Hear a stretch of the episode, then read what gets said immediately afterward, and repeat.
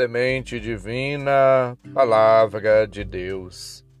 Caros ouvintes, irmãos e irmãs, iniciemos o nosso encontro com Deus, em nome do Pai, do Filho e do Espírito Santo. Amém. Proclamação do Evangelho de Jesus Cristo segundo Mateus, capítulo 2, versículos de 13 a 18. Glória a vós, Senhor. Depois que os magos partiram, o anjo do Senhor apareceu em sonho a José e lhe disse: Levanta-te, pega o menino e sua mãe e foge para o Egito. Fica lá até que eu te avise.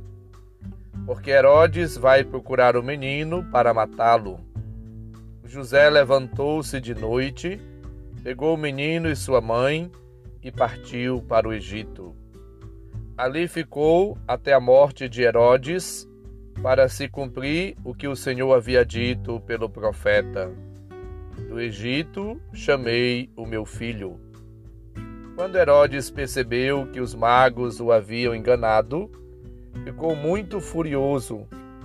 Mandou matar todos os meninos de Belém e de todo o território vizinho, de dois anos para baixo, exatamente conforme o tempo indicado pelos magos. Então se cumpriu o que foi dito pelo profeta Jeremias. Ouviu-se um grito em Ramar, choro e grande lamento.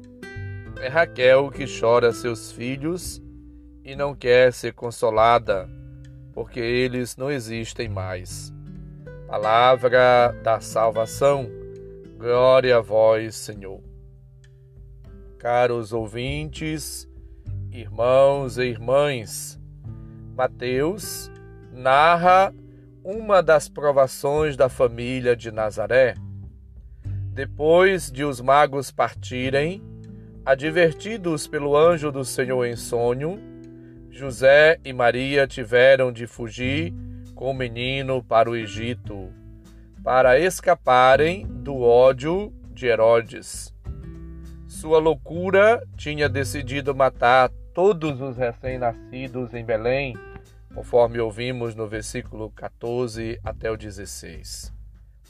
A sagrada família vive uma dolorosa perseguição que a leva a fugir da sua terra e lança numa aventura cheia de incertezas.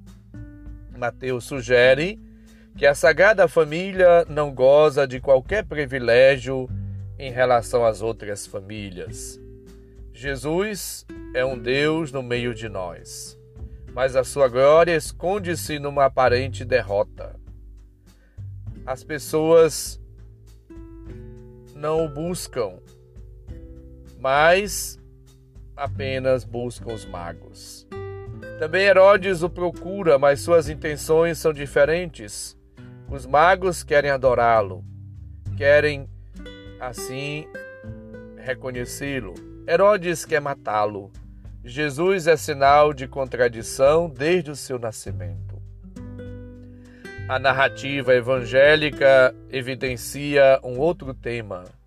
A aventura humana de Jesus desde a sua infância é lida à luz da história de Moisés e de seu povo.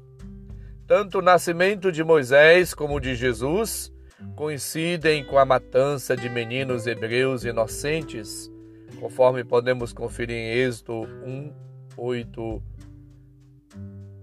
até o capítulo 2, versículo 10, e Mateus, capítulo 2, versículos 13 e 14.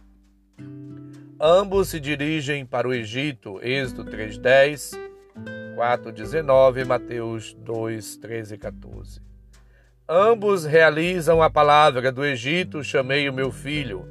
Êxodo 4, 22, Oséias 11, 1 e Mateus 2, 15. Finalmente, a profecia de Raquel, que chora os seus filhos, Jeremias 31, 15. Recorda-nos que Jesus permanece o Messias procurado e recusado, em quem se realizam todas as promessas de Deus e as esperanças humanas. Somos chamados a acolher Jesus, a adorá-lo, a reconhecê-lo como Deus, a contemplá-lo no presépio, para que assim possamos entender, compreender o sentido da vida e da missão. A luz se revela, a luz expulsa as trevas, a luz ilumina o mundo. A festa dos inocentes mostra-nos essa luta que começa muito cedo. A luta dentro de nós, como vemos na primeira leitura da liturgia de hoje, somos chamados, assim como pecadores, a vencer o pecado e a deixar-nos guiar pela graça, pelo Espírito, pelas moções do Espírito. Estamos, portanto, chama chamados, sendo chamados à conversão, à mudança de vida, a acolher Jesus, que é a luz que ilumina o coração e expulsa as trevas do pecado, do erro, da ignorância, da maldade. Somos chamados a viver a graça da salvação, a experimentar, a encontrar-nos com Cristo Salvador. Portanto, é Deus mesmo que vai assim conduzindo a história, recompondo-a, lendo-a na fé e transfigurando-a à luz do mistério que desponta em Jesus. O menino Jesus que se entrega nas mãos dos homens.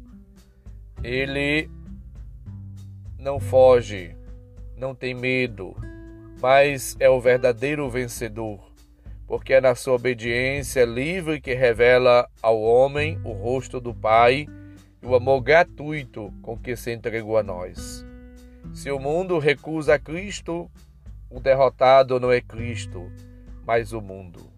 Se a recusa de Cristo é a sua marginalização, são momentos de humilhação que revela a sua fraqueza humana são também o início do seu triunfo por causa da glorificação que dará o Pai.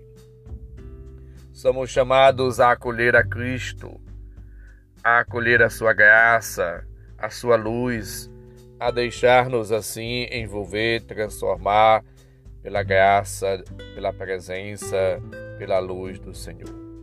Jesus quis distribuir as suas primeiras palmas a crianças é um ramo de mártires em flores que ele colheu para si quase no dia seguinte ao seu nascimento.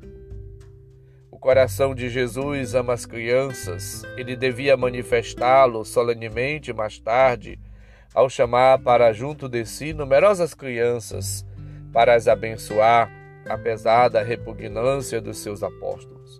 Deixai via mim as criancinhas, Dizia-lhe Jesus: Não as impeçais, porque o reino de Deus é para elas.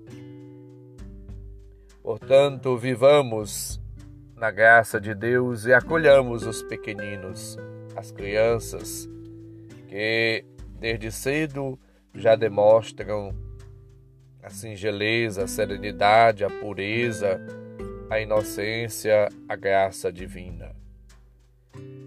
Supliquemos ao Senhor as bênçãos e as graças de Deus para nós e para todos. De maneira especial, abramos-nos a graça e a ação de Deus, a luz divina, e deixemos-nos sempre conduzir pelo próprio Deus que nos leva a uma vida nova, a graça, a salvação, a libertação plena.